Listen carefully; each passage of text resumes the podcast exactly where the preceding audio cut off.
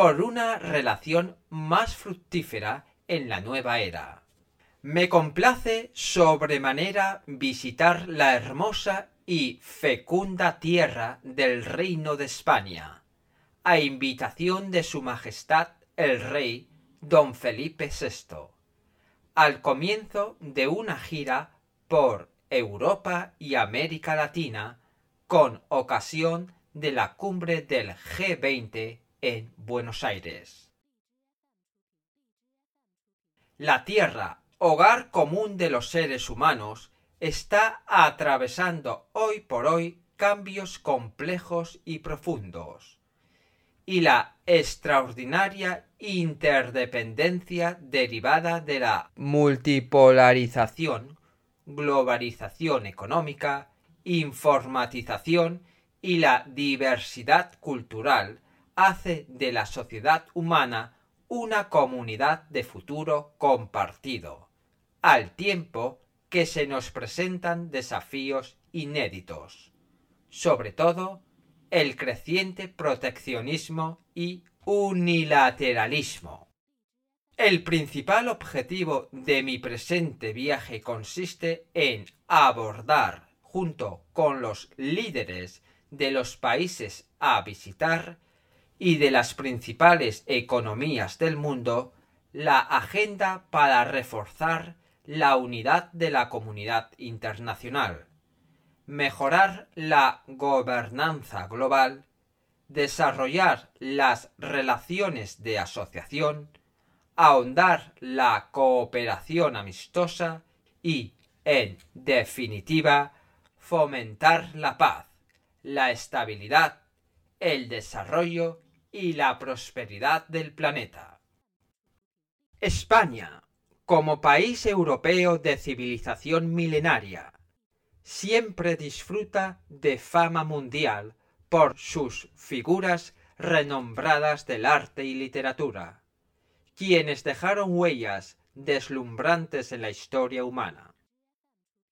A pesar de la larga distancia geográfica, hace más de dos milenios Chang'an, la antigua capital china y la ciudad de Tarragona se conectaron por la ruta de la seda, itinerario por el que la seda y el té chinos eran llevados a España al compás del tintineo de campanillas de camello, salvando el vasto continente eurasiático.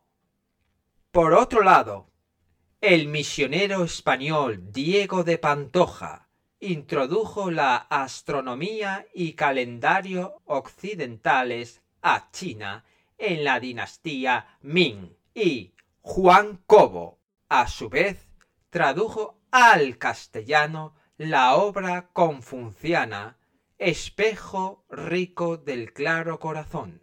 Miguel de Cervantes hizo repetida referencia a China en sus obras, y su El ingenioso hidalgo Don Quijote de la Mancha goza de enorme popularidad en el público chino. Tales anécdotas demuestran que, pese a la lejanía, la cultura china y la española se atraen y se enriquecen a lo largo de la historia. La República Popular China y el Reino de España establecieron relaciones diplomáticas en 1973 y los años desde allí transcurridos han sido testigo, a prueba del constante devenir de la situación internacional, de un desarrollo sano y estable de los vínculos bilaterales a base de respeto mutuo, trato en pie de igualdad y cooperación de beneficio recíproco. Son 45 años de creciente confianza mutua.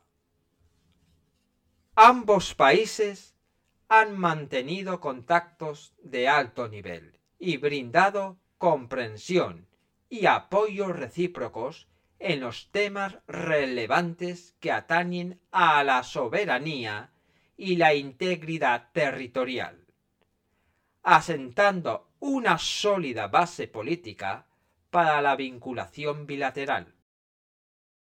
Cuando recién se iniciaba la reforma y apertura de China en los 80 y los 90 del siglo pasado, el gobierno español extendió la mano de amistad a China, ofreciendo valiosa ayuda con tecnología industrial para mejorar las infraestructuras de determinados proyectos industriales en nuestro país. Tras la crisis financiera internacional y de la deuda soberana de algunos países europeos, la cooperación entre ambas partes con el espíritu de pasajeros navegando en el mismo barco fue trascendental para superar aquellos momentos difíciles. Son 45 años de creciente cooperación. Ambos países han desarrollado una estable y fluida cooperación económica y comercial, hasta amplitud y profundidad sin precedentes. El comercio bilateral alcanzó los 100 millones de dólares por primera vez en 1979 y llega a nada menos que 30.000 millones de dólares en 2017. De modo que España se consolida como socio económico y comercial imprescindible de China en Europa mientras que China se hace el primer socio comercial de España fuera de la Unión Europea. El tren China-Europa que une IU y Madrid, considerado como importante cosecha temprana de la franja y la ruta, ofrece una alternativa adicional para el transporte de carga entre ambas naciones. Las modalidades innovadoras de cooperación en las áreas de energía, telecomunicaciones, finanzas, medio ambiente e innovación científico-tecnológica, entre otras, proporcionan un impulso sostenido para la expansión de la cooperación práctica binacional. Son 45 años de creciente interacción cultural. Tanto el mandarín como el castellano son idiomas importantes a nivel global He aquí la dinámica de la cooperación lingüística y cultural bilateral. Su Majestad, el rey don Felipe VI, en su momento como príncipe de Asturias, se empeñaba en instalar el Instituto Cervantes en Pekín. El año en curso, el español ha sido incluido en el plan curricular de educación secundaria superior de China. Cada día hay más jóvenes españoles que estudian el mandarín y la cultura china en el Centro Cultural de China en Madrid o los institutos Confucio. Sinólogos españoles como Alicia Relinque y numerosos hispanistas chinos no escatiman esfuerzos en difundir el idioma y la cultura de la otra parte en el país propio. Una feliz coincidencia. Este año coincide con el cuadragésimo aniversario de la reforma y apertura de China y de la reforma constitucional de España. En la nueva era recae en nosotros la responsabilidad de reforzar nuestra cooperación para enfrentar los problemas actuales y planear el desarrollo de cara al futuro. Estoy a la expectativa de entablar amplios contactos con líderes y personalidades de diferentes sectores sociales de España para dar continuidad a la amistad China-España y profundizar la cooperación bilateral de beneficio mutuo, creando un futuro más brillante y promisorio. Primero, debemos elevar nuestra asociación estratégica integral binacional a un nivel superior y consolidar la base política de la misma. China siempre desarrolla las relaciones con España desde la altura estratégica y con una visión de largo plazo. Tiene la voluntad de mantener con España las visitas de alto nivel, afianzar los contactos entre gobiernos, parlamentos, partidos políticos y autoridades locales. Brindarse comprensión y apoyo recíproco en los temas de intereses medulares y de preocupaciones fundamentales, y garantizar siempre el rumbo correcto de los lazos bilaterales. Segundo, debemos plasmar el proyecto de las relaciones bilaterales, a base de mayor intercambio conceptual y articulación de sendas estrategias de desarrollo. China siempre considera a España como socio en el camino de desarrollo y a través de las múltiples complementariedades y los mecanismos bilaterales. Bien se puede hacer sinergia entre la iniciativa de construir conjuntamente la franja y la ruta con la visión estratégica para España en Asia y el corredor mediterráneo, en búsqueda de cooperación triangular con beneficio mutuo y ganancia compartida de alcance más amplio. Tercero, debemos profundizar la cooperación sustancial para estrechar nuestros lazos de intereses. China está comprometida con proseguir la reforma en toda la línea, ampliar la apertura al exterior, aplicando la concepción del desarrollo innovador, coordinado, ecológico, abierto y con beneficio para todos. Debemos, con una mentalidad abierta e inclusiva, facilitar aún más las inversiones recíprocas y expandir el comercio bilateral.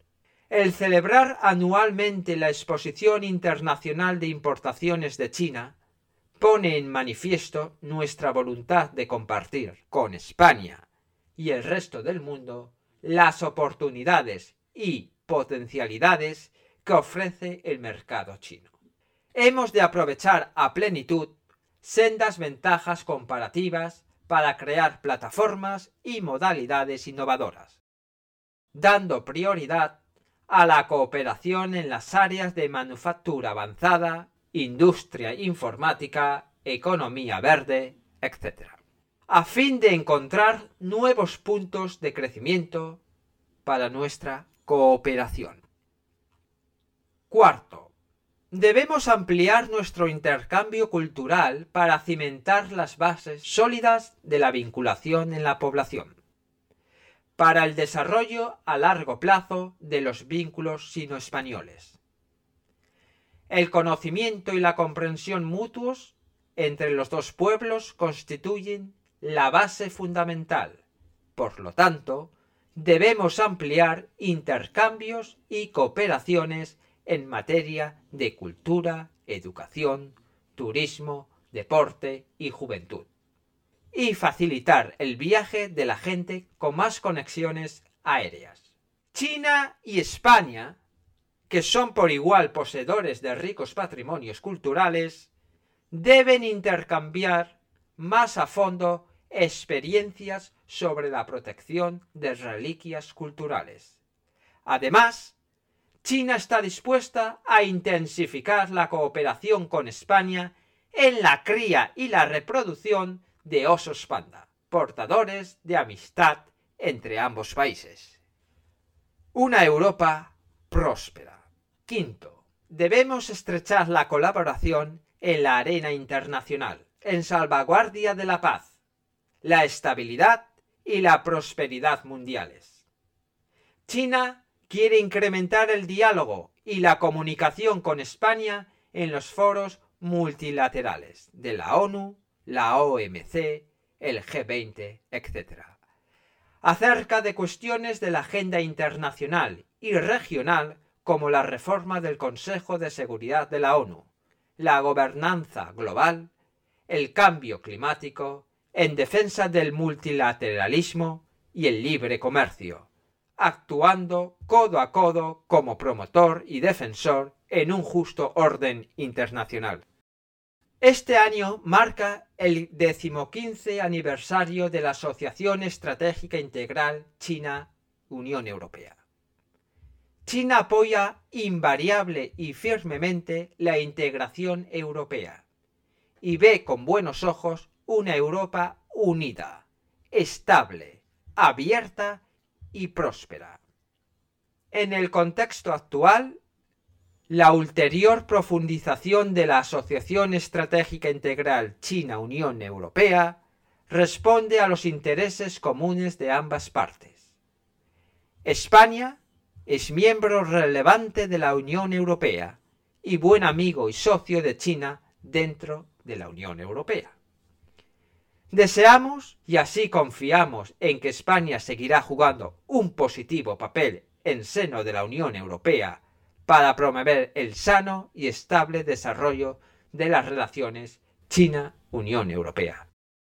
José Ortega y Gasset dijo, Solo cabe progresar cuando se piensa en grande.